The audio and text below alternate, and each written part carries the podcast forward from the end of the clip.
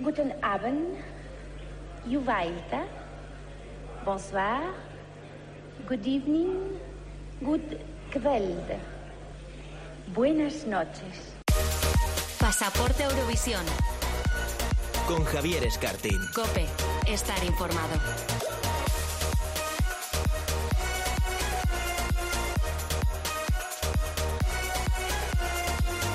Hola a todos, muy buenas, bienvenidos, bienvenidas a Pasaporte a Eurovisión, el primer podcast dedicado al festival en una radio generalista. Bueno, pues el pasado viernes tuvimos un pasaporte express para hablar sobre los artistas que van a participar en el Benidorm Fest. Y todavía recuperándonos de semejante anuncio, hoy vamos a hablar sobre el Festival de Eurovisión Junior 2021 que se celebra este sábado en París. La verdad es que no nos da tiempo a digerir tantas noticias eurovisivas. En un momento tendremos a Óscar Cabaleiro, a Iván Iñarra, para analizar una por una las 19 candidaturas, aunque antes vamos a actualizar la carrera por el micrófono de cristal junto a César Fernández, porque hay mucho que comentar ¿eh? y adelantamos. Así que no perdamos más tiempo y comencemos ya con este nuevo pasaporte a Eurovisión.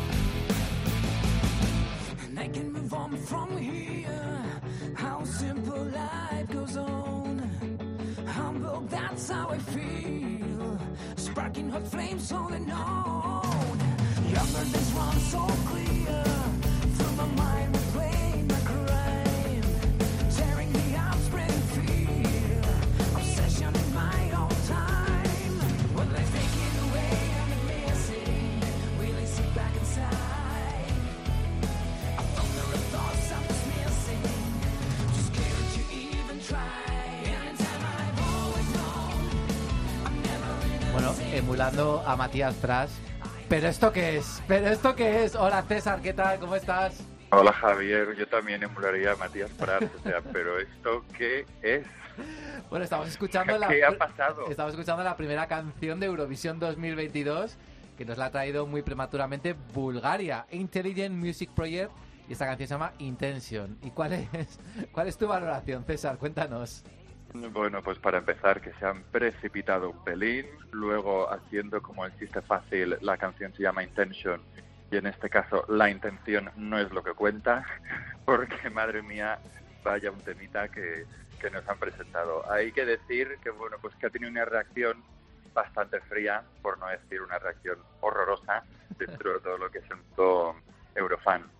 Hay que comentar también que, bueno, dentro de nuestra redacción, de esta pequeña redacción de cuatro que somos, eh, cuando se anunció el nombre del grupo hubo un poco de división de opiniones. O sea, tanto Dani, que hoy no está, al que le mandamos un gran saludo, eh, como yo, decíamos que quizás había que esperar un poquito a la canción, que no hay que jugar al grupo simplemente por las apariencias, aunque tenía pinta de que iba a ser un desastre. Y tengo al final que reconocer que tenía toda la razón y ya se metió con la imagen del grupo. Desafortunadamente nos hemos topado con una canción bastante floja. Tengo que decir que es menos mala de lo que, lo que esperaba, esperaba porque simplemente, claro, o sea, viejas glorias del rock búlgaro y un ganador de Factor X mezclados con, ¿cómo se llamaba este señor? Perdón, con eh, Stoyan Yunkalov, que es el que ha participado ya tres veces y siempre toca los tambores, tenía pinta de que iba a ser todo un auténtico desastre. Y bueno, es un desastrillo, mm, es una canción que tampoco tiene pinta de que vaya a dar mucha guerra dentro del festival y dentro de Turín. Y también yo creo que tendríamos que hacer una apuesta y es a ver cuántas delegaciones van a ir un poquito al rebufo de Maneskin y se piensan que mandando algo medio rock van a conseguir una posición decente. Yo digo que entre 3 y 5. bueno, este es el primer ejemplo, desde luego la influencia de Moneskin aquí es clara y también es eh, evidente el cambio que ha habido en la, en, la delegación, búlgara, un poco la tendencia que se originó en 2016, eh, con muy buenos resultados, un segundo puesto en 2017, una actuación muy cuidada, por ejemplo, el año pasado con, con Victoria, y de repente cambiamos completamente la fórmula y yo creo que desde luego Bulgaria tiene pinta de quedarse en semifinales este año si nada lo remedia. Veremos a ver, desde luego para ser la primera canción de este prometedor 2022, pues no es lo que esperábamos. Vamos a ver si República Checa y Albania, que son las canciones, eh, las- los países que van a, a elegir candidatura antes de que acabe el año, pues suben un poquito el listón, pero desde luego la cosa con Bulgaria no ha empezado muy bien. Y de República Hombre, Checa tenemos ya... Bulgaria- Dime, dime. Uy, perdona, simplemente comentarte de Bulgaria que justamente pues en las últimas participaciones siempre tenían un patrocinador que era un poco el encargado de todo el proyecto y este año no hay patrocinador, ha habido cambio en la delegación y a mí me da la sensación que directamente han elegido a los chicos que vayan a poder autofinanciarse la participación dentro del festival. Me parece que es como la única explicación eh, medio lógica a esta participación como tan repentina una canción que sacamos en diciembre y como con un grupo del que nadie nadie había escuchado nada antes. ¿Te ha dejado mejor sabor de boca la preselección checa con estos siete, con esas siete canciones que están compitiendo por hacerse con el con la candidatura? Bueno, es que la República Checa me parece que tiene una preselección súper buena y de un nivel altísimo. ¿A ti qué te parece? Bueno, a mí me gusta, ¿eh? Hay tres canciones, las veo en, en, en Turín perfectamente. ¿Cuál es tu favorita? ¿Has votado ya en Eurovision.tv, en la aplicación? Todavía no he votado porque no he visto las actuaciones eh, en directo, tengo que decir, pero a mí de los trocitos que he escuchado, la que más me gusta la- es la de Mraz, eh, que fue la chica que quedó ya segunda clasificada en el 2020, pero si te digo la verdad, de las siete es que me parecen siete canciones bastante decentes todas. Son de las típicas que si tengo en un playlist en, en Spotify y suena, no la voy a pasar ni la voy a saltar, o sea, me gustan prácticamente todas. Me gusta también, pues, que haya como esa mezcla de artistas un poquito más consagrados, gente más nueva y sobre todo, y a lo mejor aquí me va a matar mucha gente, que sean canciones que no tengan sonido como muy anticuado ni muy festivalero de los antiguos, es decir, que no son canciones con estructuras pues de estas típicas que tenemos en Eurovisión, sino que han decidido pues dar un poco de carta ancha y dejar un poquito de creatividad y están bastante bien. A mí me gusta mucho, por ejemplo, la canción de Domi, Light Off. También me gusta la de Judy, Jesinski. No sé si está bien dicho. Pero bueno, la verdad es que de momento la, la- la preselección checa promete, así que veremos a ver. En el próximo programa ya comentaremos cuál es finalmente la ganadora, porque creo que hay una semana simplemente para votar, así que rápidamente vamos a conocer cuál es la elección final. Y la tercer, el tercer país que va a desvelar su candidatura eh, este mes de diciembre es Albania, que va a celebrar el Festival Ikengues a final de año en vez de en Nochebuena. Y ahí también hay que decir que las 20 canciones presentadas son un poco durillas, ¿eh? No sé si las has escuchado todas, pero telita con también cómo viene la preselección de Albania este año. No, y mira, Javier, además como director, productor, etcétera, de este programa, te lo voy a tener que confesar. Amo mucho este programa, siento devoción por mi sección, las noticias, eh, actualizaros sobre todas las fiestas, pero que escucharme 20 canciones de Albania a principios de diciembre, eh, me gusta mucho lo que hago, pero... O sea, para, para el programa especial del Festival Ikengues no te llamamos, ¿no? Directamente. Te has apagado fuera de cobertura. No, no hace falta que me llames. O sea, te puedes ahorrar esa llamadita a Inglaterra, que seguro que viene muy bien. Y yo me quedo tan tranquilito en mi casa que así no me tengo que tomar pan o algo para escucharme las, las seis canciones. La única que he escuchado es la de Alban Ramosay, que es como la, la artista más famosa de todos, que me parece una canción, si te digo la verdad, demasiado moderna para lo que es el Festival Ikengues. O sea, recordemos que ya ha habido en, en ediciones anteriores canciones muy comerciales. Eh, acordaos de Albina Gaita, creo que se llamaba Gatia, hace un par de años, aquel Metaná que tenía millones de reproducciones en YouTube y al final quedó de segunda o tercera porque los jurados albaneses querían algo más tradicional.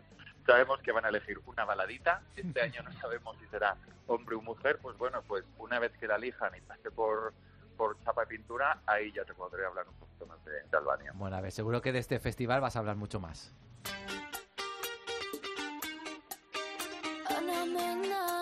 Desde Málaga para el mundo.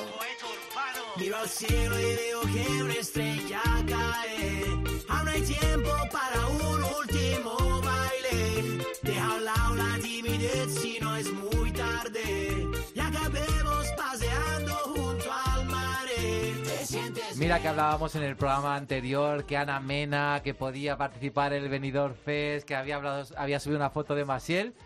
y no va a estar en el Benidorm Fest, pero sí va a estar en el Festival de San Remo, César.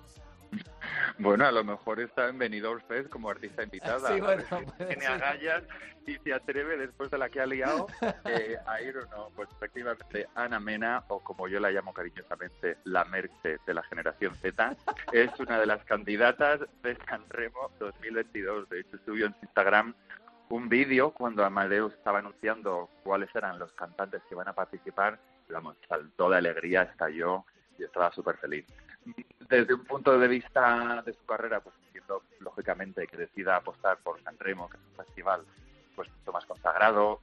La mayoría de su carrera se ha desarrollado en Italia antes que, eh, que en España, así que nada, pues la deseamos mucha suerte. Cabe recordar que la última española que participó en San Remo fue Raquel del Rosario y al poco acabó en Eurovisión. O sea, que Ana Mena, quieras o no, tu destino lo tienes marcado, cariño, y acabarás tarde o temprano. Y del resto de nombres, pues es que hay tantísimos que destacar que en vez de un especial Festival Ikengues, yo con mucho, con mucho cariño te hago un Festival San Remo. Como no, el primero que hay que destacar es a nuestro maravilloso y amadísimo Mamut, que regresa una vez más, vaya sorpresón, después de tres años, y lo hace a dúo junto al que ha sido uno de los artistas del año en Italia, que es un cantante muy joven llamado Blanco.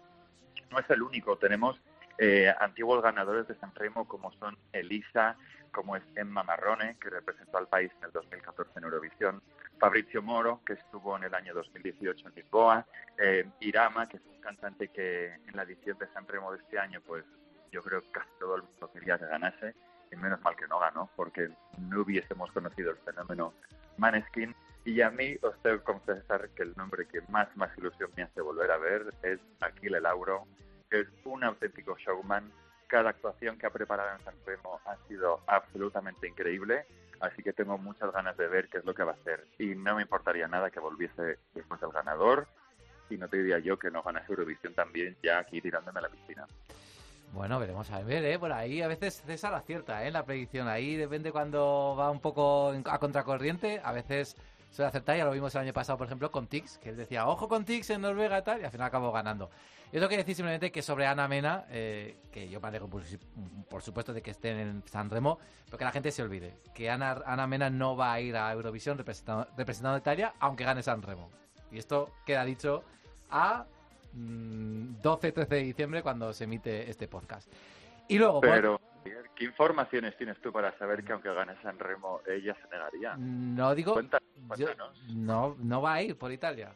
Igual luego me como mis palabras ¿eh? dentro de dos meses, pero no, aunque ganara, no va a ir a Eurovisión represen- representando a Italia. Ya lo veréis. Ah, bueno. Vale, que vale. Tiene que ganar, ¿eh? Para empezar. O sea, que ya, ojo, porque desde luego ya participar en, en Sanremo para ella es un, todo un éxito. A ver qué tal en- con ese tema del zona italiano que, que promete.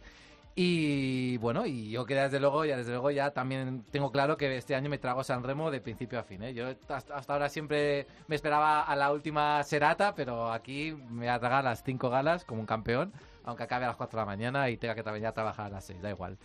Y de Italia rápidamente a Suecia, porque también tenemos ya la lista completa de los participantes del Melody Festival, donde también hay muchos nombres que se repiten, muchos nombres conocidos. Justo, bueno, hay que recordar y ojalá tuviésemos aquel pequeño clip donde tú y yo hicimos nuestra porra porque no dimos ni un nombre, Javier. O sea, de los cuatro que decíamos para el Melody 2022, ni uno solo de los cuatro.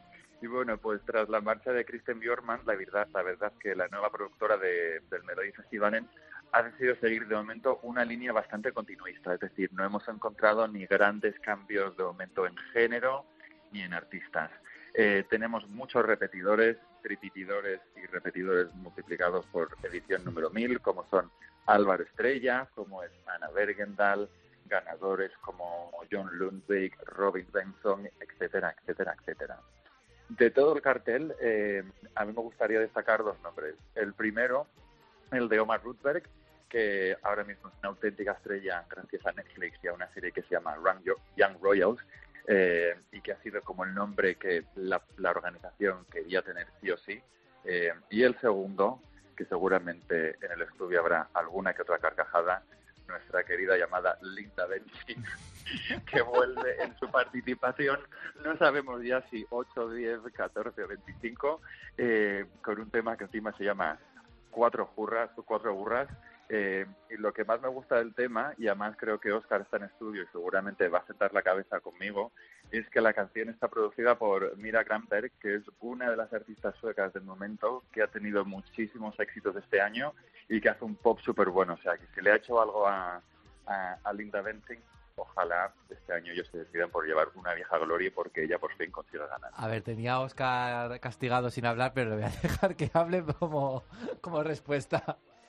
He hecho un rolling my eyes con el cuando has nombrado a Linda Bench. Eh, total. perdona, Pero es verdad que lo que dices de Mira Granberg pues también llama la atención y no sé si habrá- la habrá tuneado un poquito, al menos en, a nivel musical, ya lo veremos. ¿Quién va a ganar aquí en Suecia, César, ya para tenerlo claro? Mm, pues mira, yo te digo que va a ser alguno de los niños jovencitos de 17 y 18 años que sean youtubers, tiktokers, que no nos veamos venir. Esa es mi apuesta. Bueno, veremos a ver. También hay muchos regresos en Estonia, ¿eh? Vamos a hablar de ellos.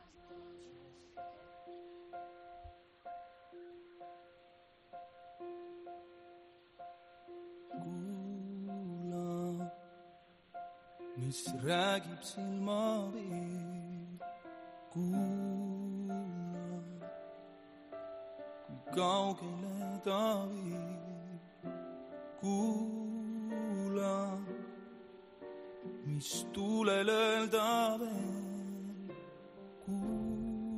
Bueno, quedó sexto, si no recuerdo mal, en Eurovisión 2012. Eh, fue uno de los grandes nombres de aquella edición y diez años después regresa al Steel Owl Odd Leplan. César. Efectivamente, es la gran sorpresa de la cuarta eh, eliminatoria del, del Steel Owl, que es el regreso de Lepland con esta canción que yo creo que es un auténtico clásico dentro de, del Festival de Eurovisión. Eh, el Steel Owl, la verdad es que hay que decir que de momento lo que hemos visto, pues como que es una preselección bastante floja. Falta todavía un poquito por ver los directos, pero la verdad es que comentándolo no hay ninguna canción que haya levantado especial atención ni pasiones ni dentro del país, yo creo que ni, ni fuera. En los que sí que se, ha clasificado, que se han clasificado de momento a las semifinales eh, han sido todos los antiguos concursantes de, de Estonia en el Festival de Eurovisión, incluida eh, la maravillosa y también odiada Elina Nechayeva, que todos recordaréis de ella, de ella, perdón, porque 2018. participó en el Festival de Lisboa. Os voy a contar una pequeña anécdota de ella, y es que yo en Lisboa me quedé en su mismo hotel, y a ella le gustaba ensayar desde las 7 de la mañana hasta la 1 de la mañana. O sea, te intentabas echar la siesta a las 4 de la tarde, abrías la, la ventana porque hacía un calor en esas habitaciones horroroso y lo único que escuchabas era esta pobre señora ensayando una y otra vez los grititos de la canción. O sea, yo estuve una semana traumatizado sin poder dormir. Si me ponéis la actuación, a lo mejor me da también como un ataque de nervios porque eh, es un poco como síndrome, post-traumatic syndrome de, de estos. Bueno, eres, eres como, eres el vecino de Ana Guerra, que también se queja. Yo, por cierto, que decir que en Soy un poco- 2015, en 2015 en Austria Sí. a mí me pasó con el grupo rumano, que no recuerdo ahora cómo se llamaba. Hotel, no sé qué se llamaba, puede ser. Voltaire, de la Capat. Eh, sí, es- y también los tenía, pero Gran esos los Voltaire. tenía en la habitación contigua y les escuchaba también todo el puñetero día el cantante ensayando, ¿eh? O sea que somos damnificados también eurovisivos en los Sí. hoteles. Ahora mismo puedo sentir tu dolor y tu y todo el estrés que tienes encima. bueno, pues es- es- tenemos que esperar un poquito a que sean las semifinales y a ver si en directo alguna de las canciones eh, mejora un poco. Eh, y a espera también de a ver cómo, cómo es la canción de Leplan. Pues de momento el estilo al 2022 como que ha decepcionado un pelín, por no decir que bastante. Bueno, y por ya en las últimas noticias vamos a hablar de una muy reciente y es que Países Bajos ya tiene también representante designado.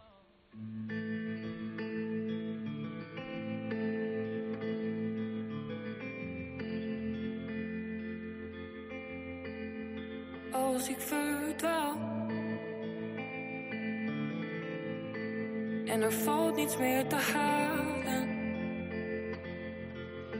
A ver, César, cuéntanos, ¿quién es Steen? Bueno, pues Steen es una chica de muy, muy corta edad eh, que ha sido una auténtica sorpresa prácticamente nadie se esperaba que ella fuese ser la elegida para representar a, a Holanda en el Festival de Turín. Y es una cantante pues de pop alternativo que mezcla también ciertos elementos de hip hop. Y bueno, pues contaros de ella que firmó su primer contrato con 19 años. eh, con su álbum debut ha ganado varios premios Edison, que son los premios de la música holandesa. Y lo más importante, que va a cantar en holandés eh, en Turín, que es una cosa que a mí me parece súper bien.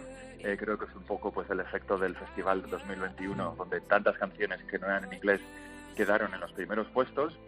Y también hay cierta información sobre el comité que eligió las canciones y es que al parecer esta canción caló- ganó por goleada con el jurado. Ella es también una de las protegidas de Gilles Melange, cantante de los Common Linnets, que es un auténtico superpoder dentro de la industria musical holandesa. Y ella también, eh, Ilse, es la madrina de Duncan Lawrence. De hecho, ella fue la que convenció a la televisión holandesa de llevar a ese chico desconocido con aquella canción que, bueno, pues que todos sabemos que el resto es historia y lo que ha pasado con, con Duncan Lawrence. Eh, DJ, o el DJ, por ejemplo, Armin Van Buren, eh, era uno de los candidatos a ir por Holanda, pero al final se, decidió- se han decidido por ella. O sea que con muchas ganas de, de escuchar la Mucha canción. expectación, sí, sí. Muchísima, muchísima. Bueno, veremos a ver si porque se estrenará a lo largo de, de este invierno. Y ya por último, quiero que me cuentes un poquito en este enviado especial a fiestas eurovisivas. ¿Qué tal tu concierto con, de Daddy Freire en, en Londres? Bueno, pues fue un auténtico conciertazo y además tenía mucha más relación con el Festival de Eurovisión eh, de lo que me podía imaginar. Lo que más me llamó la atención, si te digo la verdad, es el público que estaba viendo a Daddy Freire, porque te das cuenta que hay ciertos artistas pues que consiguen romper un poco eh, ese muro de artista Eurovisión y consigue llegar al público mainstream. La sala estaba a rellenar, eh, yo creo que de la gente que ya había allí, 0,5% éramos fans de Eurovisión y la Ah, verdad es que mira. el concierto estuvo pues muy muy bien. Daddy es súper divertido en el escenario, no paraba de hacer bromas, es súper ganso, o sea, yo me lo imagino que te pasas una tarde con él y te estás partiendo de la risa prácticamente todo el rato. Y el concierto pues estuvo dividido un poquito en tres partes. La primera nos tocó un poquito más canciones en islandés, la segunda eh, era mucho más sonido electrónico y experimental. Y luego bueno pues acabó con todas las canciones que ha lanzado en el último año y medio, grandes hits como no como Think About Things, donde acabó con una gran lluvia de confeti, como si fuese el final del Festival de Eurovisión. Como anécdota, cuando salió al escenario, eh, Daddy Freire dijo, ¿cuántos de vosotros habéis venido a ver el concierto y os esperabais que fuésemos seis con jerseys verdes? y la verdad que es que eh, en la gira no lleva ninguno de los componentes de, de la banda con la que fue Eurovisión, sino que lleva una chica tocando los teclado- teclados perdón, eh, y un bajista. Y te digo que el, eh, que el concierto tenía una connotación más eurovisiva eh, porque los teloneros, que es un grupo escocés que se llama Hits, H-I-T-S, que tienen un sonido electrónico así un poquito parecido a The Hertz o incluso, incluso un poquito a Fear of Flame, eh, empezaron a tocar y yo con mi amigo le miré y le dije, eh, yo este grupo lo veo mucho en Eurovisión. Bueno, pues fue acabar la canción, el cantante cogió el micrófono, eh, empezó a contar la ilusión que le hacía estar tocando con Daddy Freire y que habían quedado segundos en la elección interna eh, para ir al Festival de Eurovisión de Turín eh, por el Reino Unido. Dice, pero no os preocupéis que lo vamos a volver a intentar. O sea que si los queréis escuchar en plataformas digitales, H-I-T-S, eh, a ver qué os parece y bueno, quién sabe, a O lo sea- mejor en el 2023 pues los vemos. Que eso quiere decir que Reino Unido tendría ya representante también, ¿no? Para Turín, aunque no lo quiere conozcamos. decir que los deberes los han hecho y ojalá pues que no sea una canción normalita y poco y así un poquito inofensiva, sino que sea pues una cosa para quedar bien. Mm. Bueno, a mí me entra un poco de melancolía porque la última vez que vi a César Fernández en persona fue en Suecia, en Estocolmo, viendo a Daddy Fred en la fiesta de, del Melody Festival. Así que bueno, este año, ¿a Suecia vas o no? ¿Al final ya vas o no? Eh, hombre, dependiendo de lo que pase con las variantes y con los viajes, pero por supuesto Vale. que allí estaremos y haremos un programa especial Creo- Pasaporte Eurovisión. Creo que todo el equipo de Pasaporte Eurovisión, bueno, eh, Dani no lo sé, pero de momento todos estamos ya embarcando casi a Estocolmo, o sea que ahí te espero, ¿eh? Para ir a una fiesta Perfecto, juntos. pues allí nos veremos todos. Estupendo. Pues nada, como sé que te da igual Eurovisión Junior, desconecta, ¿eh? quédate trabajando y ya la semana que viene hablamos del ganador, ¿vale? Venga, perfecto. Cuidaos todos. Adiós, César, chao.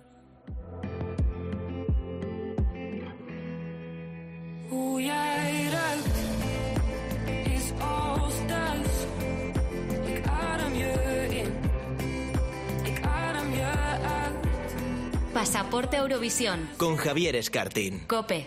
Estar informado.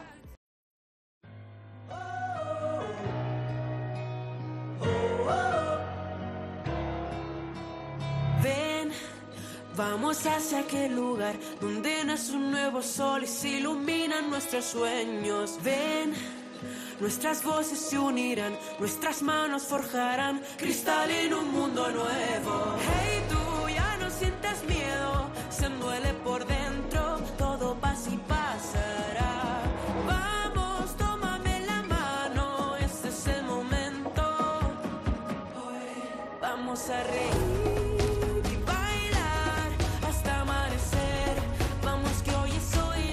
Pues este sábado 19 de diciembre, sábado o domingo, ay, ya me he perdido ahora, domingo 19 de diciembre, se va a celebrar el Festival de Eurovisión Junior 2021.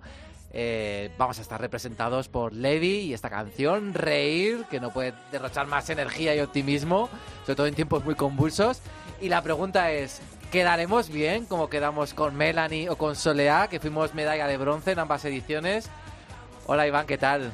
Hola, muy buenas. ¿Qué tal? Pues encantadísimo de estar aquí hablando de este Festival Junior que normalmente nos quita un poco, nos quita un poco el hambre, pero claro, hemos oído ya tantas canciones, sabemos tanto de Eurovisión 2022 que es un poco raro, ¿no? Y tan navideño todo. Bueno, a ver los franceses, yo tengo mucha confianza. Oye, saca aquí la bola mágica. Ah. ¿Qué crees que va a pasar con Levi este año? Porque parece que como que estamos todos más fríos, ¿no? Ante las posibilidades de Levi, pero igual luego damos el petardazo. Ah, puede pasar perfectamente porque en los Eurovisiones Junior antiguos, ¿no? Después del María Isabelazo, pues dudábamos mucho de que Antonio José o tal lo hicieran bien y, quedó también en un muy buen puesto.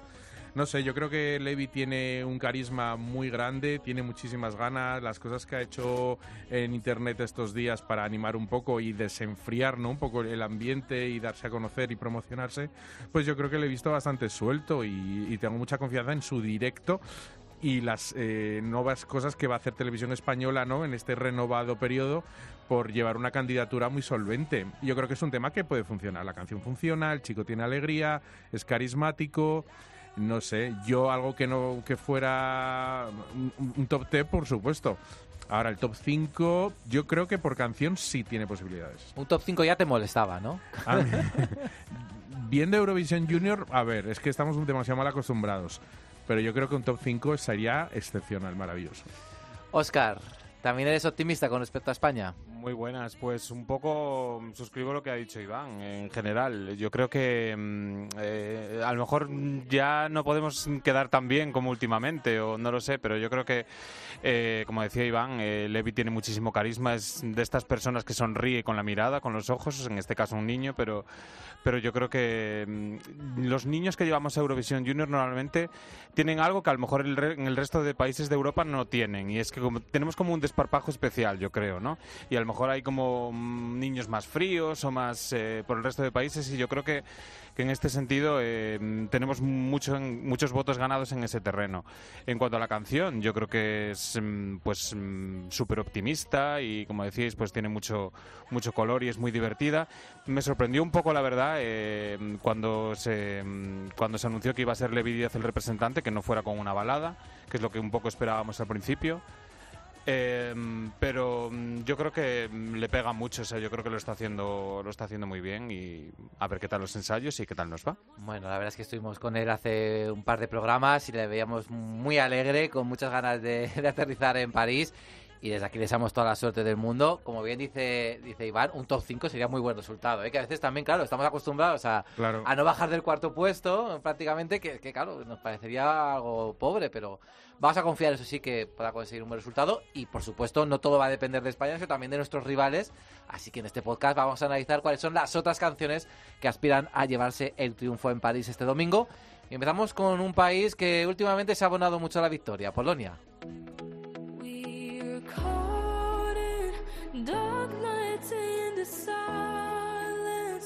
Drowning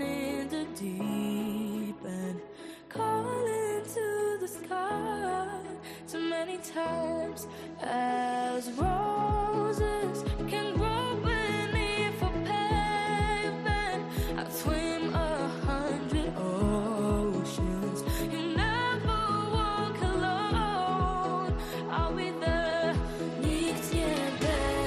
La verdad es que qué bien hace los deberes Polonia en el Junior. ¿eh? Ella podía esforzarse mismo en el Senior. Ella es Sarah James, va a cantar Somebody. Es una cantante que ya, bueno, la música lo tiene en las venas porque su familia se dedica al mundo de la música. Y recordemos que Polonia ganó en el 2018, ganó en el 2019. Es verdad que el año pasado eh, en casa la cosa le, falló, pero ojo que esta apuesta puede volver a ganar, ¿verdad, Iván? Es que tienen tomado eh, la medida del festival como lo tenía eh, eh, países como Irlanda, ¿no? que consiguió una racha en los 90 en Eurovisión Senior maravillosa, no haciendo nada especial, sino entendiendo la realidad musical del momento, adaptándolo al artista que presentaban y presentaba ese pack, ese conjunto del que tantas veces hemos hablado. Me parece un temazo este de Polonia, como los que ha mandado, incluso el año pasado que pincharon un pelín, pero me parece que increíble, sobre todo el salto, ¿no? Parece como que hablamos de dos países diferentes, el del senior y el del junior, o no sé qué mensaje quieren lanzar en el senior y cuál en el junior, pero las candidaturas del junior y esta de Sarah James con Somebody Lo es, es muy competitiva y yo creo que va a estar peleando por la victoria. Bueno, un poco como España, ¿no? Que hablamos con mucha chulería de que siempre mm, quedamos muy bien o lo que sea, pero yo creo que a Polonia le pasa un poco lo mismo. Nosotros tampoco tenemos el, el tranquillo cogido todavía para el Festival Senior. Entonces vamos ahí un poco... Lo que sí pasa con Polonia es que el tranquillo lo han cogido ahora, puesto que cuando empezaron en 2003 eh, tenían unos puestos terribles. Quedaban últimas, penúltimas. Y es verdad que eh, YouTube tiene muchísimo poder en este país y también los votantes, que hay que recordar que mm, cada uno puede votar por su propio país, eh, no como en Eurovisión Senior. Y Entonces, Polonia es el país que más y ve el Polonia es el Festival país Junior. sí, sí, que más ve el Festival Junior y que más votos eh, recibe la televisión polaca eh, en sus votaciones. Entonces yo creo que en este caso Sarah James es una gran artista, tiene un vozarrón, quizás la mejor voz de este año y como decíais, pues bien podría volver a ganar este año Polonia el Festival de Eurovisión Junior. Bueno, veremos a ver, aunque también se habla mucho de, de una artista que viene de Armenia, que también la pobre le ha pasado como muchos artistas del senior, que fue elegida en 2020, no pudo participar por la pandemia y también todos los líos eh, políticos y bélicos que tiene el país con Azerbaiyán, y se presenta este 2021 quizá con la canción más adulta del festival.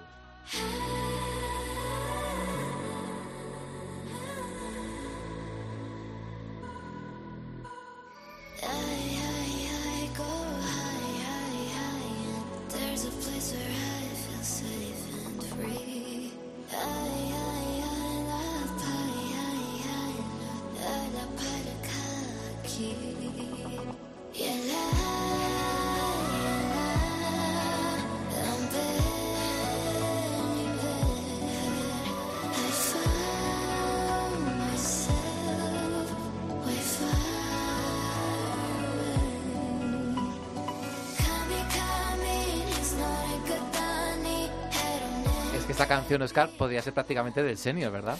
Totalmente. Yo, para mí, es una de mis canciones favoritas en esta edición, pero porque no suena a festival infantil y a ver cuándo vemos, cuándo veremos a Malena, a Malena en el festival senior, que seguro que dentro de muy poco.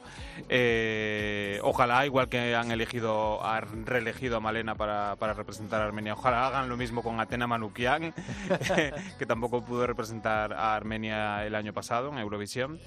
Y pues como decías, es una canción de pop dance eh, súper adulto y mm, no sé qué tal funcionará en el festival, la verdad. Mm, Sí que es de las favoritas entre los eurofans, pero mm, me resulta verla, verla alta también porque quizás es una de las, es una de las niñas eh, mayores, tiene 14 años y a lo mejor pues la gente no va a votar tanto por eso mismo, ¿no? Eh, quizás porque la ven como demasiado adulta, ya veremos. ¿Suelen funcionar las canciones adultas en Eurovisión Junior, Iván? Yo creo que siempre hay alguna que, que gana ese voto adulto, que es el que eh, los adultos son los que ven Eurovisión Junior.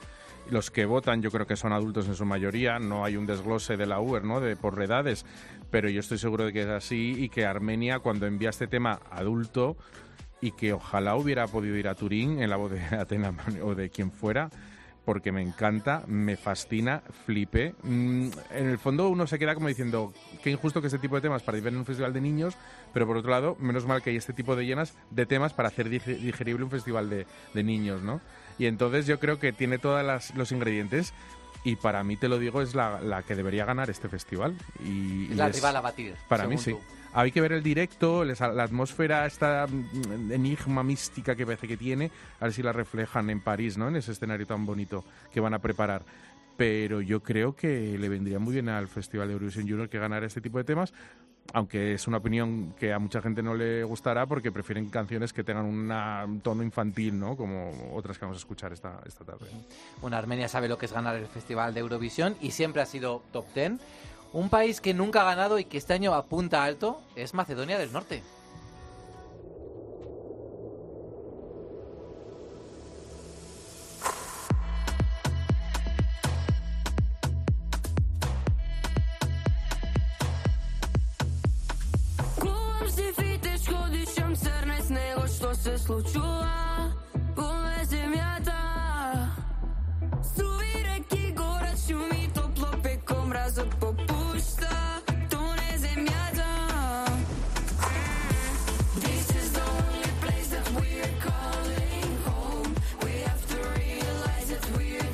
Además hay que decir que Macedonia apuesta fuerte porque ha llevado a los eh, presentadores, por decirlo manera, de, de un popular programa televisivo para niños. Se los llevan directamente al Festival de, de Eurovisión Junior, como si lleváramos aquí a la gente del Megatriz o de, de Clan en su momento. Y bueno, pues tenemos un país, Macedonia, que nunca ganó el festival y que de repente con, con esta banda pues tiene opciones de, llevarse el triunfo. ¿Cómo lo ves eh, tú, Iván? Pues sí, para mí Macedonia, al igual que en el senior, yo creo que ha sido un poco maltratado alguna vez y en el, en el junior había canciones de Macedonia que me han encantado y que no han sido entendidas o no encajaban, ¿no? En esta ocasión llevan una canción que en, eh, en muy, en Francia va a caer muy bien. ¿Por qué digo esto? Porque en Francia la música infantil tiene mucho recorrido, hay muchísimos artistas infantiles en Francia y me suena a canciones, Ilona Mitrece y canciones de artistas infantiles franceses de hace algunos años.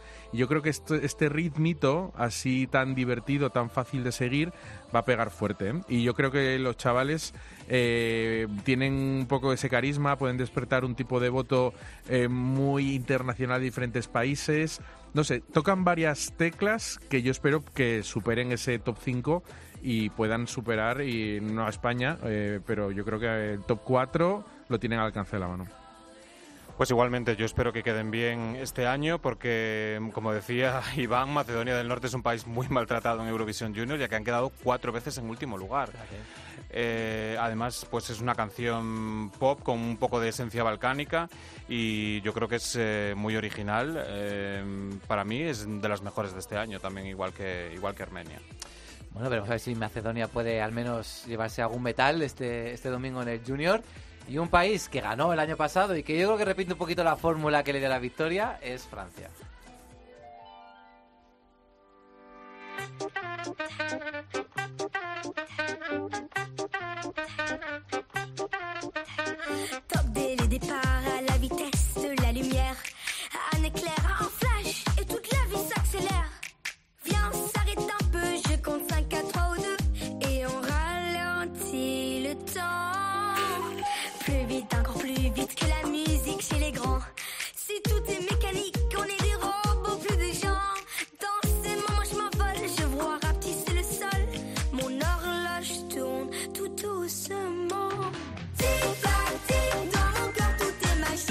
Esto me recuerda un poco a Imagine del año pasado, ¿no, Oscar? Sí, sigue la corriente de las últimas canciones de Francia en Eurovisión Junior. Yo creo que es posiblemente la canción más pegadiza de esta edición. Yo la primera vez que la escuché, sea, es que luego ya no me la podía quitar de la cabeza. Y yo creo que también que podrían hacer doblete este año Francia y volver a ganar el, el Festival de Eurovisión Junior. Eh, nada, como decías, se, se parece muchísimo a las canciones de Angelina, de Valentina y de Carla Sari, que además estará este año también eh, como copresentadora de Eurovisión Junior. Y yo lo veo muy arriba Francia este año, les veo muy arriba otra vez. Sí, es, es que eh, si el jurado de Eurovisión Junior fueran niños, esta canción llegaba al televoto arrasando completamente, ¿no? Eh, lo que decía antes, el estilo de música infantil en Francia está muy desarrollado, hay artistas muy precoces, tienen a los Kids United, que son este grupo que hace versiones, que hacen giras por todo el país y se va renovando cada año con niños y niñas. Eh, pues yo creo que es la nota de color, ellos van a presentar en casa algo muy bueno y ojo porque si en Francia consiguen levantar muy buena audiencia, el televoto local, siendo como son nuestros vecinos de chauvinistas, van a recibir votos a las puertas. Y luego el otro país que vota mucho, que es Polonia, yo creo que es un tipo de canción que también les parecerá muy, mm, eh, muy reconocible y muy simpático. Muy adecuada para el festival. ¿no? Entonces, juntando las dos cosas, eh, pues sí, Francia lucha otra vez por ganar en casa, es que está clarísimo. Bueno, veremos si hacen doblete como ocurrió con Polonia en 2018 y 2019. Y vamos a hablar ahora de Rusia.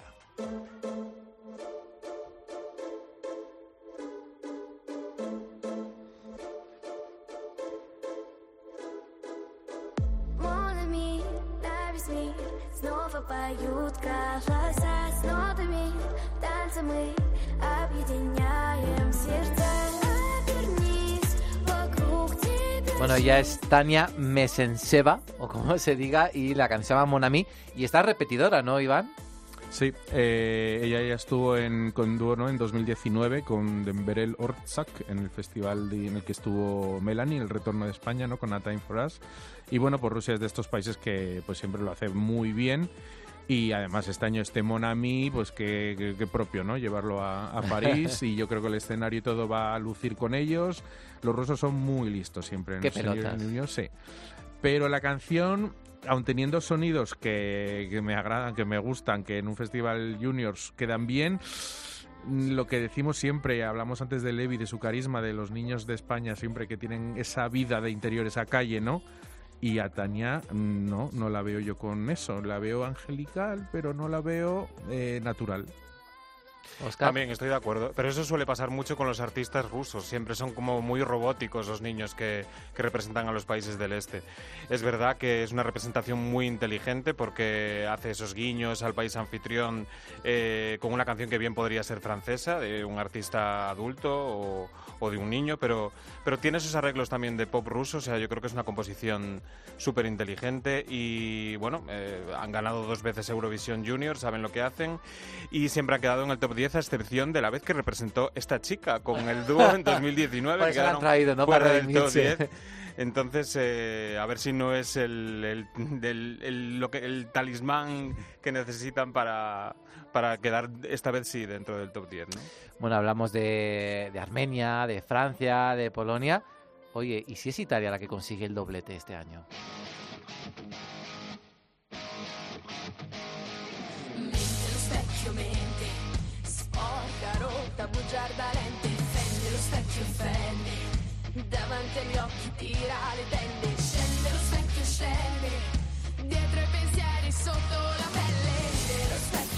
Bueno, aquí también hay un poquito de influencia de Moneskin, ¿no? Hay algo de tintes de rock, un poquito más ligado al pop. Italia debutó con victoria en el año 2014 y bueno, la verdad es que ha sido un poquito regular el país eh, en el festival. ¿Qué podemos esperar este año de Elisabetta Lisa, Oscar? Bueno, pues que es un artista de 12 años, eh, la canción se llama Specchio, que significa espejo. Eh, sí que tiene esos eh, tintes un poco rockeros que bien podemos pensar que, que bebe las fuentes de Moneskin, pero es que yo a ella no la veo muy... como que no pega con la canción, porque me parece como una niña muy tranquilita, muy, o sea, veo su imagen y como que no, no pega con una canción con una canción rock. Yo esta canción eh, no me acaba de convencer realmente. ¿No le auguras un buen puesto? Mm, No, yo creo que no. Iván. Yo, yo la verdad que tampoco, y me extrañó muchísimo cuando Italia eligió esto, sabiendo que, vamos, iba a ser como una continuación del fenómeno que les dio la victoria en Rotterdam hace unos meses. Eh, yo creo que ella, pues sí, que tiene talento, porque de hecho ha pasado por varios talent shows infantiles. Pero yo creo que Italia se puede llevar una sorpresa desagradable en vez de conseguir el doblete, que yo creo que lo podían tener al alcance de la mano siendo un país de producción musical bastante decente. Yo creo que le va a penalizar ese este parecido a, a los ganadores de Eurovisión Senior. Y luego que este estilo para los niños no son niños que estén viendo un domingo a las 4 de la tarde del Junior, vamos, creo yo. Bueno, veremos a ver qué ocurre con Italia. Si luego da la sorpresa, como ocurrió en, en, en Rotterdam, aunque luego no fue tanta sorpresa la victoria de, de. Y nos vamos ahora a un país que está muy cerquita de Italia, de Albania.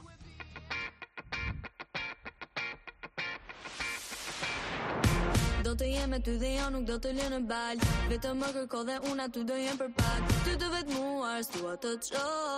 Jam këtu e ti më beso. Nëse fryma do të mbajt ti duro dhe pak. Do të jem në krah dhe prap me doja dalim bash. Të trishtuar nuk dua të qo. Ma kemi ke më beso. Jo Bueno, no suena mal, ¿no? Esta canción, Stand By You, de Ana Yebrea. Hay que decir que Albania nunca ha superado el quinto puesto. ¿Este año también aspiran a, a la medalla, Iván? Es que antes hablábamos del Kenges, ¿no? Que, que difícil se le hacía a César. Y la verdad es que, a ver, el albanés parte con una desventaja fonética bastante grande. Y aún así, el estilo que presentan intenta ser lo que son Polonia, otros países con ritmos pues que suenen dinámicos. Eh, la cantante sí que tiene un poquito más de carisma que alguna de sus eh, competidoras de este año, pero yo creo que no, que Albania realmente este año lo tendrá, yo creo, un poco dificilillo para, para entrar en el top 10, no siendo mala canción y yo creo que ella, eh, incluso con un buen directo, no levanta una canción que a mí me parece como muy, muy simple y muy repetitiva. Lo mismo, también es una canción como muy adolescente, pero yo creo que tampoco aporta nada nuevo, en este caso, a- al Festival de Eurovisión Junior. Es verdad que Albania es uno de los países también más maltratados en este festival, al igual que lo decíamos antes de Macedonia del Norte. Eh, pero bueno, eh, pues una vez quedaron en quinto lugar, eh, no les veo tampoco en el top 10 esta vez. Pues a mí me gusta, no sé, la canción, no sé. Es veo- que es muy adolescente tú. Es verdad, de alma sí, desde luego. A ver qué tal Ucrania, ¿qué os parece?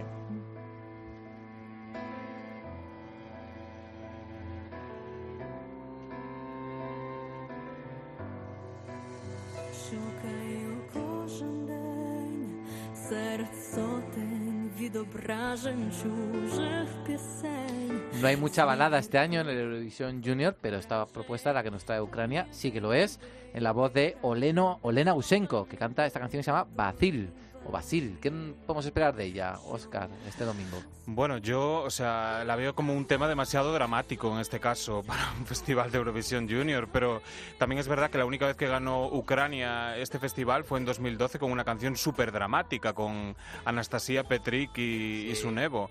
Es verdad que Ucrania cuida mucho a sus representantes, siempre lleva cantantes con muchísimo talento y sobre todo mm, con gran voz. Y este es el caso de nuevo, otra vez. eh, pero bueno, yo creo que la canción no tiene, no tiene como demasiado, mm, demasiado mm, como para atraparnos, ¿no? Creo que le falta algo, no sé. Yo creo que va a ser todo a jugárselo al directo. En estudios de esas canciones que, que empaquetadas no te dicen nada, pero en directo puede impresionar eh, con un decorado y unos fondos apropiados. Estos chicos y, y chicas de países como Rusia y Ucrania están entrenados desde muy pequeños en las artes dramáticas que te pueden emocionar eh, si quieren. Y esta canción con la voz del, de, de la, pues yo creo que puede, puede, puede, puede pegar, ¿eh? A priori no, pero yo creo que es de esas que en directo el domingo eh, nos ganar. pueden impresionar. Sí, sí. Bueno, hay una, un Dark Horse que está ahí, que la gente habla mucho, que puede quizás ser la sorpresa que nadie espera. Puede llegar de Georgia.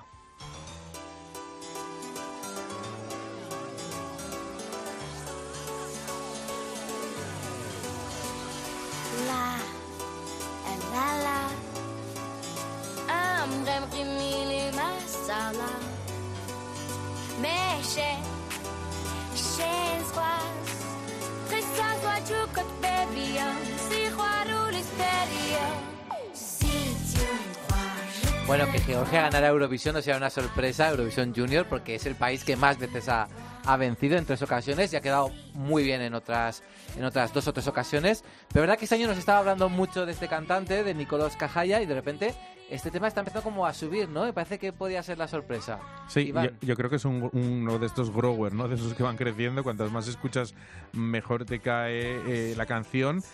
Es un estilo, yo llamaría eh, indie junior, ¿no? Eh, a mí me suena un poco pues a grupos indie, ya que estamos con nuestro Benifest, que parece que va a tener, eh, como hemos escuchado, tanto indie, pues yo creo que la propuesta indie de Georgia puede caer muy bien. Eh, yo lo que he visto del videoclip me ha encantado. Me parece súper divertido. Georgia sabe lo que tiene que hacer para ganar el Festival Junior. Y yo creo que es raro que no se le escapase un, un buen pack de presentación. Ahora, si este estilo gusta al público que ve el Festival Junior, mm, pues no sé qué decirte yo. Tú sonríes con Georgia, Oscar. La verdad es que sí, es que Georgia tiene totalmente la tecla de Eurovisión Junior, ya no solo por las tres veces que ganaron, sino por porque siempre envían canciones como muy originales y como muy un paquete hecho a medida eh, de cantantes y de canción que me parecen, la verdad es que redondos. En este caso, eh, el niño me parece un poquito peculiar, porque es así como un poquito raro, pero la canción a mí me suena como a canción disco, incluso me recuerda un poco a La Casa Azul, así un poquito ese buen rollito, ¿no? Es el que desprende. Y bueno, pues luego también tiene guiños en francés, al igual que la canción de Rusia.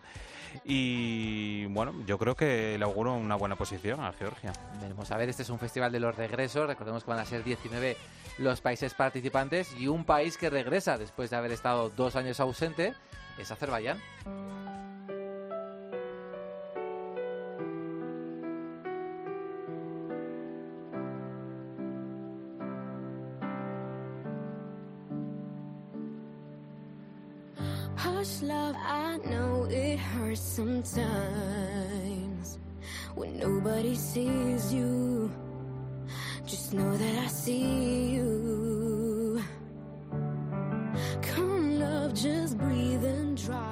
Podemos esperar de la Tierra del Fuego este año, Oscar, en Eurovisión Junior? Pues tenemos que esperar que la, que la niña cante muy bien, porque la canción requiere una gran interpretación vocal. Yo creo que han querido... Suena a Siboba, ¿no? Algo así. Sí, de 12 años. Yo creo que han querido un poco emular el segundo puesto que tuvo Kazajistán el año pasado, no, hace dos años.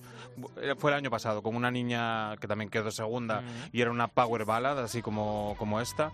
Entonces yo creo que debemos de esperar que ella cante muy bien porque...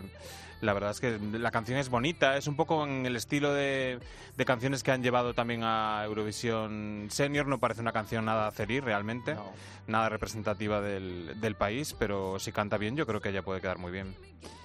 Iván. Pues es de estas canciones que sí, que en directo, aparte de tener que darlo todo, tiene que enganchar con algo más, porque yo creo que esto ya empecé a estar un poco visto, es muy Eurovisión Junior de siempre, la balada femenina con fondo, la gente sin mechero porque son niños, pero con bengalitas o las banderitas haciendo la ola así suavemente. Yo creo que está muy visto y yo creo que Azerbaiyán realmente está pasando una crisis bastante grande en, en- en senior y junior y no sé, yo no les veo nada nada arriba, ¿eh? Bueno, veremos a ver. De momento, quien ha hecho los deberes, pero copiándose un poquito, es Alemania.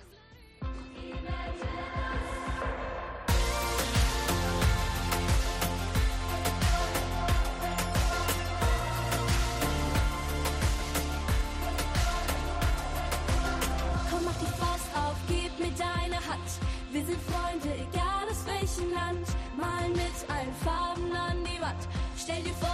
Bueno, Alemania debutó el año pasado con un último puesto. y este año es que traen una canción con el mismo título que la ganadora del año anterior. Bueno, Imagine, esto es Imagine Us, Iván. Mira, aquí en, en España hemos hablado de, de Desidia muchos años y yo pienso que los alemanes con el Junior es como, venga, anda, vamos a hacer el favor a Lower de ir porque somos Alemania y encárgate tú. Y el tú es una persona que ha dicho, venga, pues esa canción que me suena a descarte de programa, himno, a himno de programa infantil, de cierre de programa infantil, ella que la pobre tiene muy poquito carisma, que es una, una niña, pues todo demasiado normal y poco artista, ¿no? Y no veo nada de, que destaque, que les saque del pozo en el, ca- en el que cayeron el año pasado. Y me parece que Alemania, como ha pasado con muchos países de Eurovisión Junior, sus primeras participaciones las va a contar por fracasos absolutos. ¿Puede sumar otro último puesto? Pro- sí, como en el senior. Oscar. Pueden hacer el doblete en el botón otra vez, pero totalmente. Yo creo que en Alemania no hay una producción musical infantil eh, destacable, entonces yo creo que están un poquito perdidos en ese sentido. Y un poco como decía Iván, eh, la canción a mí me suena muchísimo a himno de, de, de Interval Act. O sea, es que no parece una canción participante, parece como que lo hubiesen hecho para que cantara un coro de 30 niños en el escenario del festival en París, más que una canción representante. Pero bueno, no, no, no, no destaca nada, la verdad, Alemania. Bueno, Alemania hará su segunda participación y un país que es el único que ha participado en todas las ediciones del festival es Países Bajos. Y a ver qué nos presenta este año.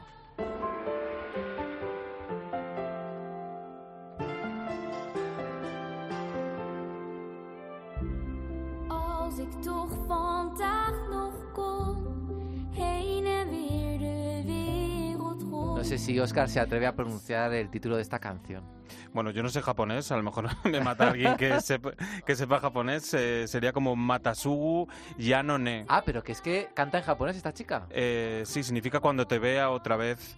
Eh, La niña es de origen Ayana, se llama, es de origen japonés y la canción pues eh, está interpretada en tres idiomas, en inglés, en neerlandés y en japonés y precisamente habla eh, pues de cómo extrañar a tus seres queridos sobre todo en estos tiempos de pandemia y sobre todo porque ella lleva mucho tiempo sin ver a sus familiares de Japón y entonces pues por eso ha decidido interpretar esta canción. Y nada como decías pues Países Bajos es el único país de los fundadores que ha estado presente en todas las ediciones.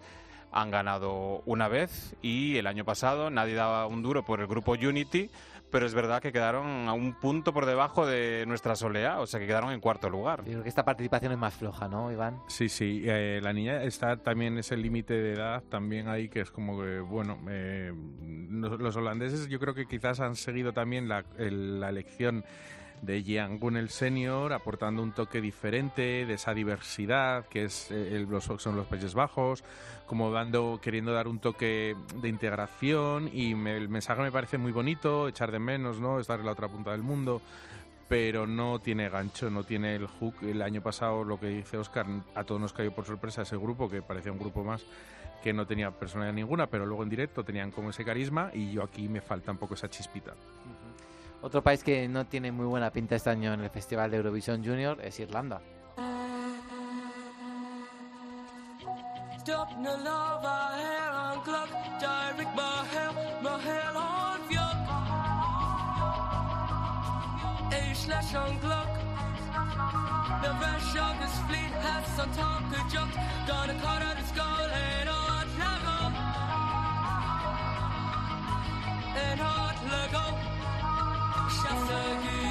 Y mira que el chico es carismático, pero Mm. algo parece que no funciona, ¿no? En esta candidatura. Eh, el Levi español tiene lo que le falta al Levi irlandés, ¿no? Que es desparpajo, o calle, yo lo llamo calle. Porque nuestro Levi tiene calle, tiene carisma, tiene picardía, ¿no? Y este chico irlandés, pues eh, carece yo creo que de todo eso, es demasiado todo correcto. Y también yo creo que Irlanda es de esos países que ve Eurovision Junior como un expediente para dar a conocer un poco el- pues, su idioma gaélico y que tenga una producción musical y fomentarlo, ¿no? Como tenía las participaciones de Gales que ya no participa. Entonces pienso que Irlanda viene a cubrir el expediente y a ver lo que salga, ¿no? Sin importarles mucho el resultado. Yo creo que este año de nuevo pues va a ser empezando, va a haber que buscarles empezando por abajo. Yo, bueno, lo que veo de repre- eh, positivo en esta representación es que es un, un tema único en esta edición. Entonces, es como ese tema de canción pop rock adolescente que siempre está en alguna serie adolescente o infantil. Entonces, yo creo que a lo mejor puede resultar un poco llamativo eh, por ese lado. Además, no sé si se os parece un poquito al tema etcétera de Irlanda en Un poco, 2010. sí, pero es que uno de los compositores es el mismo, Ah. es eh, Niall Mooney junto con otro compositor eh, maltés que se llama Cypri, eh, Cyprian Casar, que además es también compositor del tema de Malta de este año. O sea que hace, hace doblete en ese sentido. Entonces yo creo que va un poco en esa corriente para captar ese, ese mm, gusto un poco más adolescente ¿no? Del- de, los, de la gente que esté viendo el festival. Irlanda no ha ganado nunca el Festival Junior frente a las siete victorias de- del Senior. Y otro país balcánico que nunca ha ganado, y todos podemos pensar que sí que lo había hecho alguna vez, es Serbia. U suzi deče tuge, sva su mora sveta U uplašenom oku celo nebo stane A u zrnu nade, u sredini cveta Suncu šire ruke, oči deteta U njima je pesma, ko more duboka O Bueno, ellas son Giovanna y Dunia, tienen 10 y 11 años respectivamente. ¿Y qué podemos esperar de ellas en, en París este domingo, Oscar? Puf, la verdad es que para mí esta es una de las, eh, de las canciones más aburridas de esta edición. Eh, es bastante infantil, eso sí, pues a lo mejor puede captar ese gusto de los niños más pequeños que estén viendo el festival, pero me resulta muy, muy aburrida. Entonces, eh, Serbia tampoco tiene mucho éxito normalmente en el Festival de Eurovisión Junior y no creo que sea esta vez la que, la que vayan a, a tener ese, ese éxito. No lo veo. Iván bosteza un poquito, también es porque te parece aburrida. Me parece un puntito rancia, vamos a decirlo así, ¿no? Es decir, es de estas baladas que podrían tirar por la balada balcánica que tanto nos gusta, lo mismo que Alemania, podría haber tirado por un Schlager alemán que tanto nos gusta. Y no, deciden canciones pues que son como ambientador, ¿no? Que está ahí, que te agrada, pero que mm, no sé, que puedes vivir sin él perfectamente. No sé, ellas yo creo que pueden jugar la carta simpática, pero lo mismo, Serbia me parece rarísimo que no le quiera hincar el diente de forma seria al Eurovisión Junior y este año tampoco. Bueno, ahora metemos en, en la coctelera un poquito de balada, un poquito de rap y lo que nos sale es este My Home de Malta.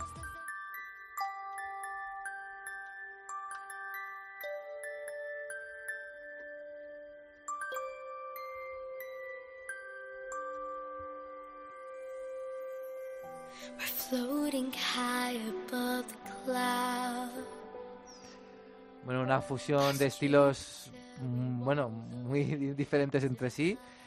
¿Qué podemos esperar de Malta? Un país que ganó dos veces el Festival de Eurovisión Junior, una con Destiny, la representante de este año en Rotterdam, pero que desde entonces está un poco perdida también, ¿eh?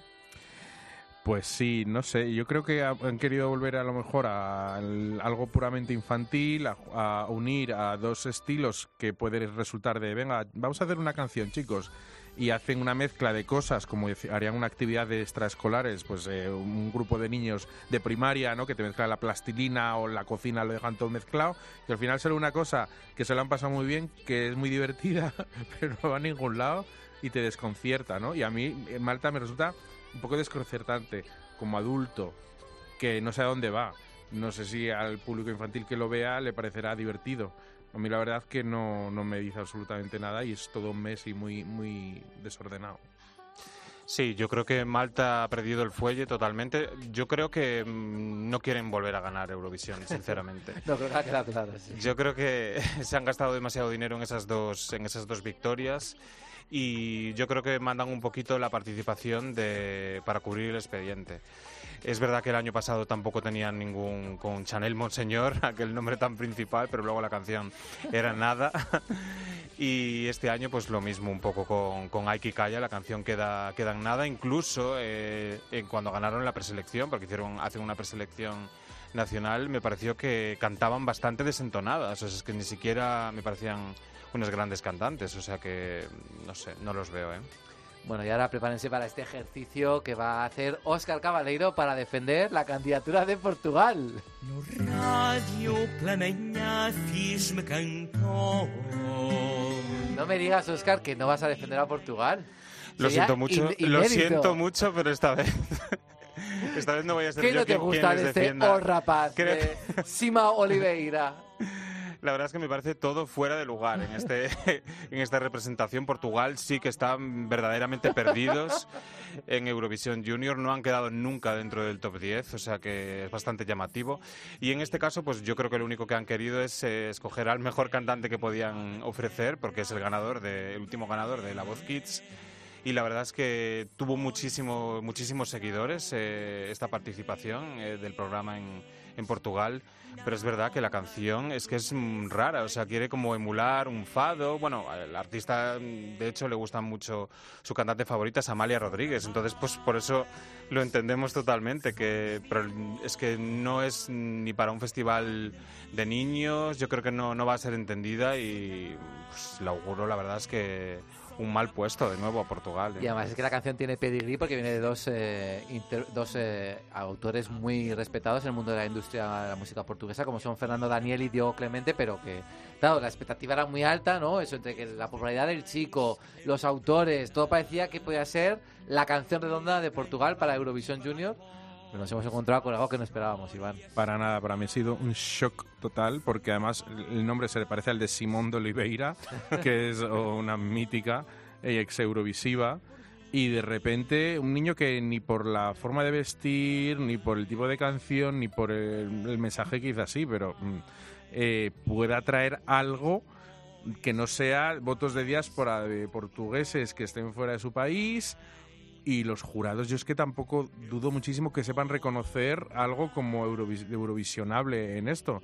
Fíjate tú que España, cuando María Isabel fue muy criticada por enviar algo que tenía mucha raíz española, eh, pero bien interpretada y bien traducida a lo que es un curso junior, ¿no? y Portugal envía esto que yo creo que en un festival de cansado senior quedaría fatal también. O sea, me ha sorprendido mucho. Yo creo que es más lanzar la carrera de este chico, ponerle en este escaparate internacional para que dentro de Portugal tenga una carrera eh, local que otra cosa. Bueno, pues si ya Oscar nos habla de. Portugal, yo ya, ya no sé qué esperar de esto. Bueno, vamos a hablar de Kazajistán, que os lo digo, para mí es mi candidatura favorita de este año, pero os voy a decir por qué.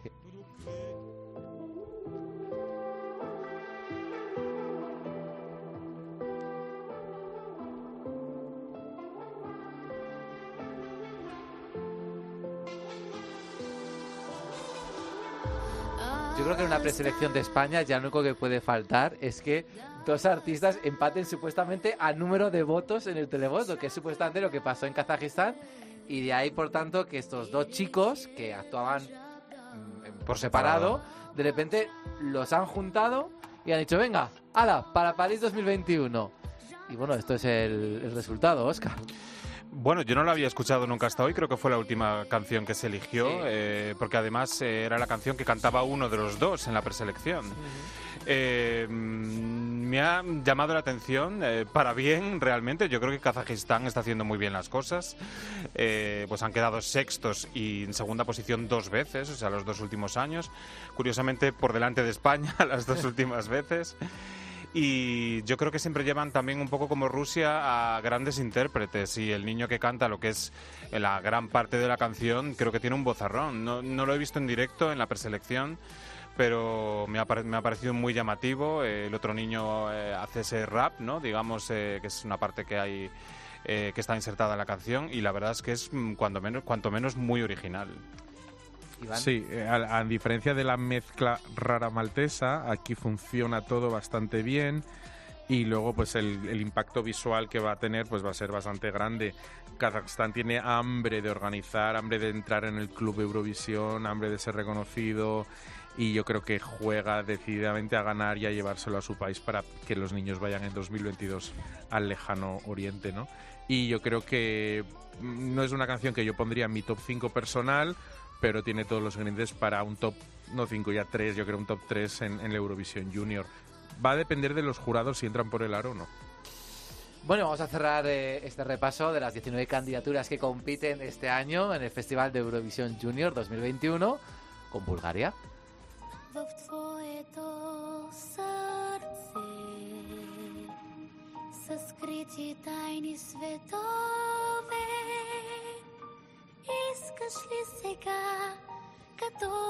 Es un dúo también y Oscar me ha reprendido que cómo puedo dejar esta canción para el final del programa.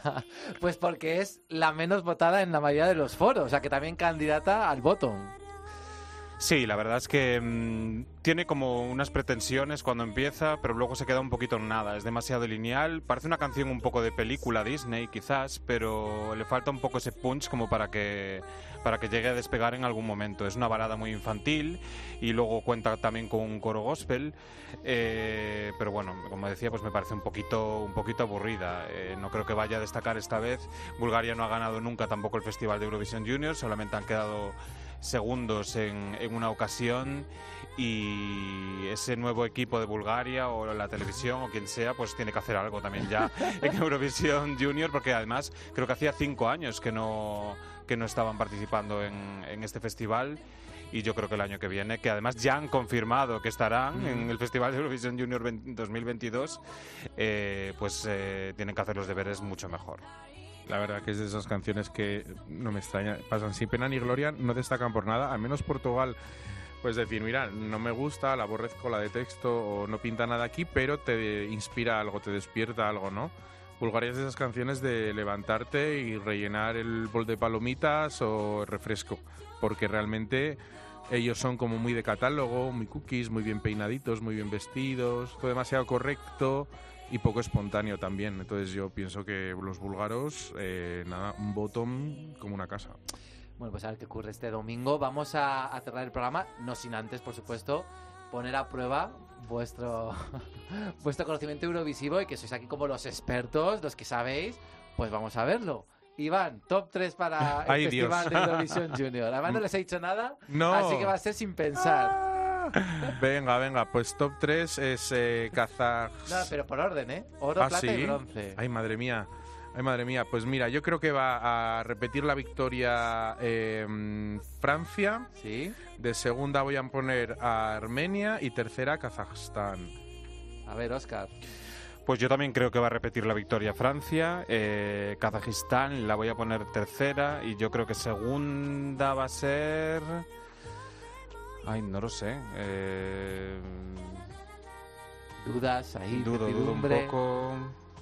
Polonia. Pues voy a decir que sí, Polonia, sí. Estaba sea entre Polonia y Georgia, pero. El oro sería Polonia. para Francia, el bronce para Kazajistán y luego la divergencia viene ahí con la plata. Iván apuesta por Armenia, Oscar por Polonia. Bueno, veremos a ver qué ocurre. Lo importante es que vamos a tener Festival de Eurovisión Junior 2021 este ¿Y domingo. tú no te vas a mojar? No, no me voy a mojar. Oh. Pero creo que Lady va a quedar mejor de lo que algunos esperan. Ahora, ya no sé si va a ser top 5, sexto, séptimo, pero yo creo que puede conseguir un buen puesto y en todo caso lo que sabemos es que lo va a hacer muy bien, que va a cantar suerte, muy sí. bien. En la voz demostró que tiene un vozarrón tremendo, que es un gran intérprete. A ver si también tiene ese carisma derrochado que le hemos visto en algunas actuaciones. Así que mucha suerte a Levi, mucha suerte a Eva Mora, mucha suerte a la Mm. delegación española Hola. que se vengan de París con un buen puesto y lo contaremos en nuestro regreso en Pasaporte a Eurovisión, que ya será en 2022, Ay, en Año Dios Nuevo. Feliz Año Nuevo, Oscar. Igualmente. Feliz Navidad. Ay, Iván. feliz Navidad y Que ganemos que- Eurovisión. Y sí, que contemos 2022 todo cosas de, de éxito, que todo va bien, que todo funciona, los fondos, el PDF, todo, todo. ¿Os imagináis ganando Eurovisión 2022? Ay, yo es que yo solo ya superando los 125 de mocedades me haría tan feliz. Solo Yo con eso. a lo mejor nos da algo y no lo contamos. No sé. Bueno, pues nada, mucha feliz Navidad a todos los seguidores de Pasaporte a Eurovisión. Feliz Año Nuevo. Y ya saben que en 2022 volveremos aquí para comentar toda la actualidad eurovisiva y, por supuesto, también lo que sí este Festival Junior. Hasta el 2022.